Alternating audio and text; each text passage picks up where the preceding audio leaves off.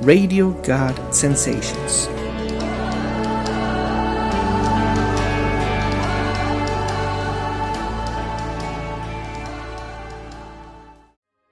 Pláticas de la Biblia, encontrando el corazón de Dios. Día 2. Tu plan.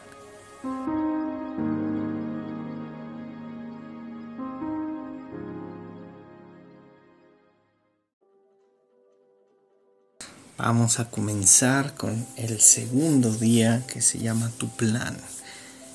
Vamos a empezar con las palabras de Dios para mí, que es Proverbios 6, 6 y 8, que dice, anda perezoso, fíjate en la hormiga, fíjate en lo que hace y adquiere sabiduría.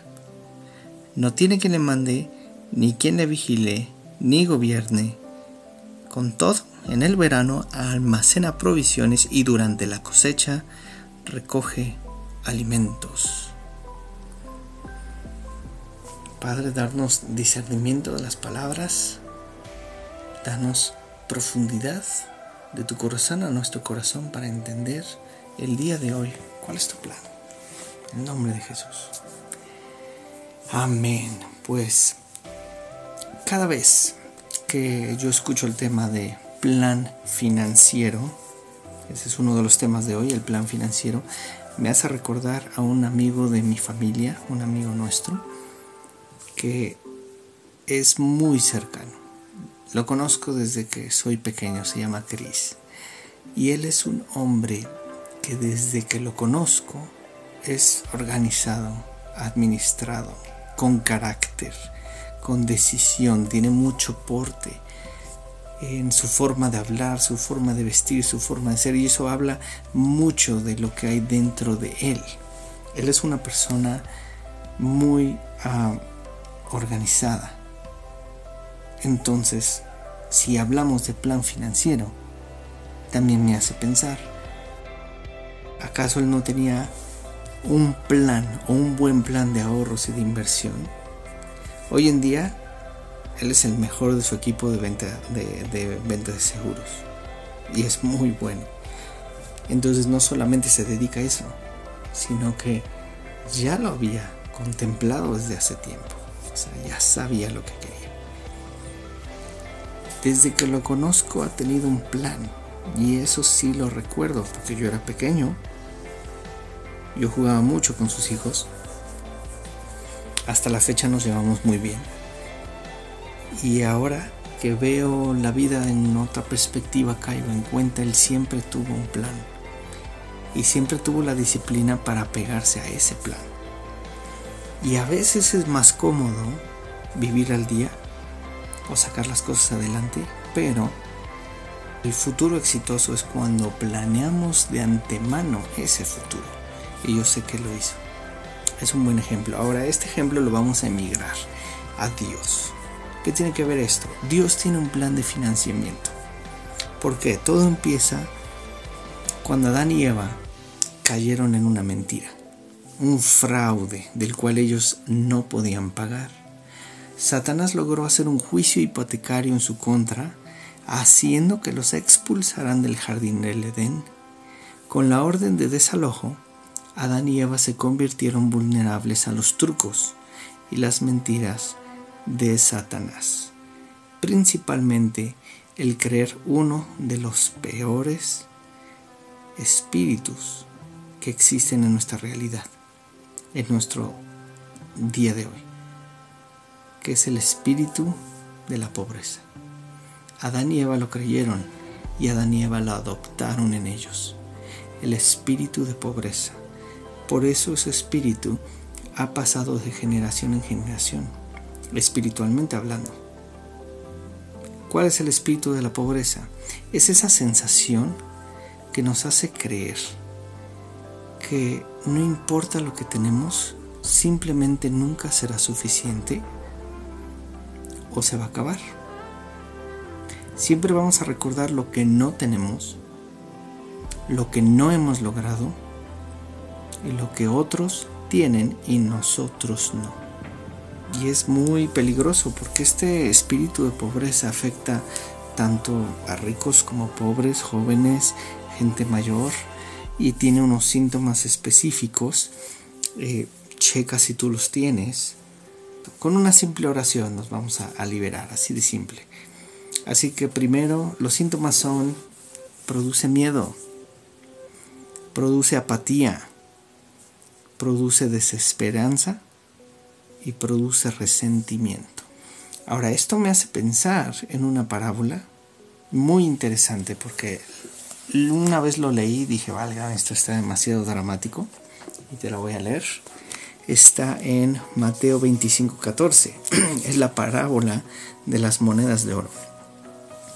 Dice, el reino de los cielos será también como un hombre, que al emprender un viaje llamó a sus siervos y les encargó sus bienes.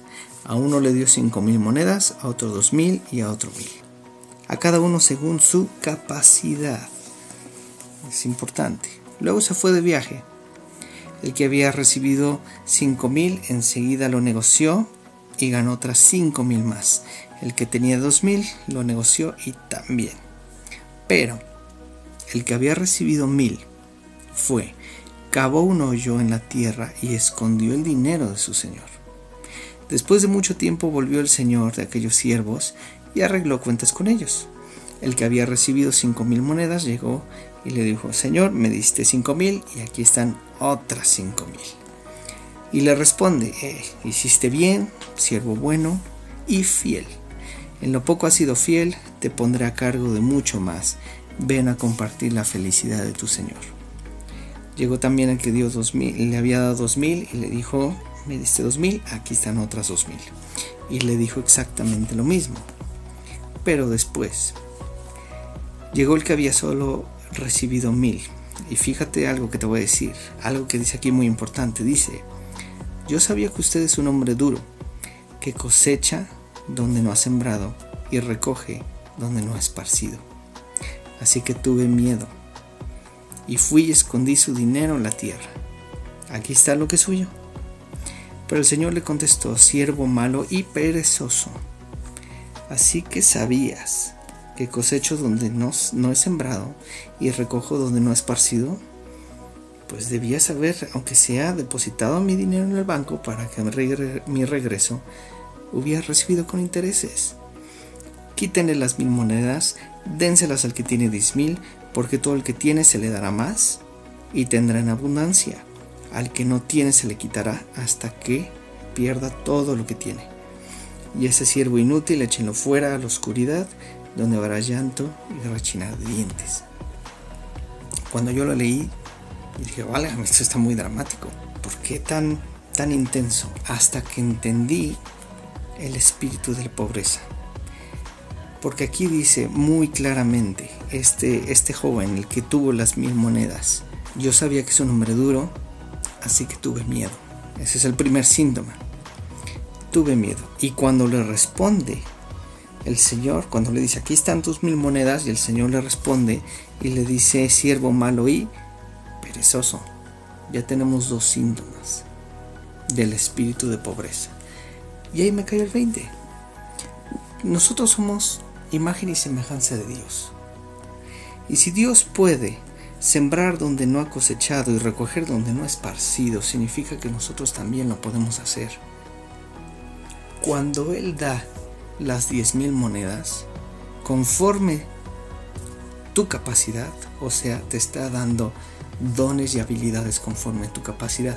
Es tu responsabilidad creer quién eres, cuál es tu identidad, para que puedas producir el doble y puedas crear el doble. Para que el día del juicio, cuando Dios nos llame a cuentas, tú puedas decir, me diste el don de dibujar, el don de ser social, y yo produje esta empresa, yo produje esta compañía, esta familia, yo hice esto, yo creé esto, porque eso es un espíritu de Dios.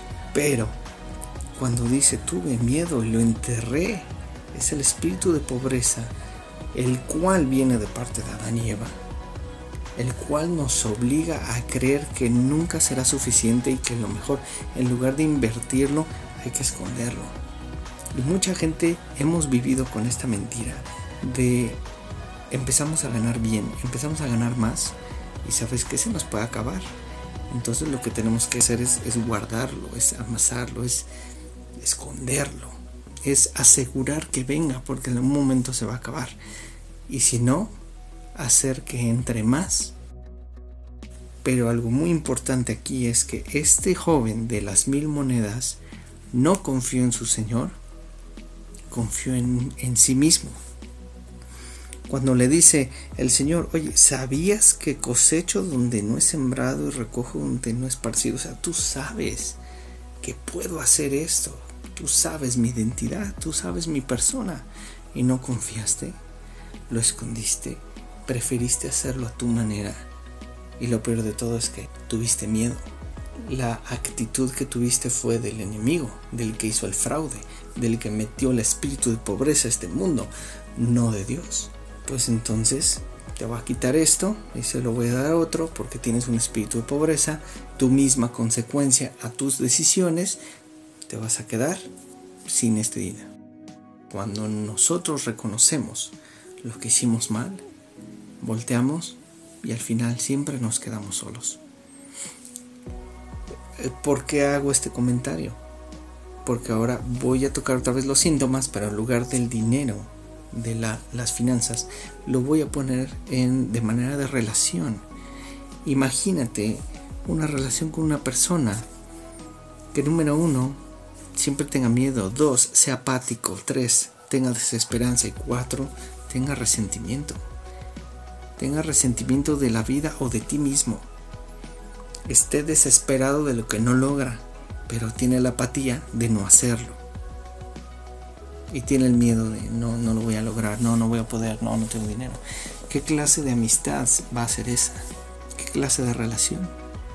Pues va a llegar un momento que dices, perdóname, pero no, no puedo estar con esta persona porque solamente me llena de miedo, me llena de apatía, me llena de desesperanza y ahora de resentimiento. No es, no me conviene. Entonces me retiro y al final una persona así termina estando sola. Pero bueno, ya fue muchas malas noticias. Vamos ahora a las buenas noticias. Dios sabía esto. Dios veía esto. Así que tuvo un plan de redención. Un plan para romper esta maldición que fue enviar a su Hijo a morir en la cruz. Para que nosotros podamos tener una vida abundante, bendecida y completa. Jesús cargó con ese espíritu de pobreza en la cruz. Se llevó todos nuestros males y todas nuestras enfermedades en esa cruz del Calvario. Para que hoy al creer en Él podamos tener una vida fructífera y satisfecha. Teniendo todo lo que necesitamos para realizar toda buena obra y más importante, multiplicarla. Para eso fue.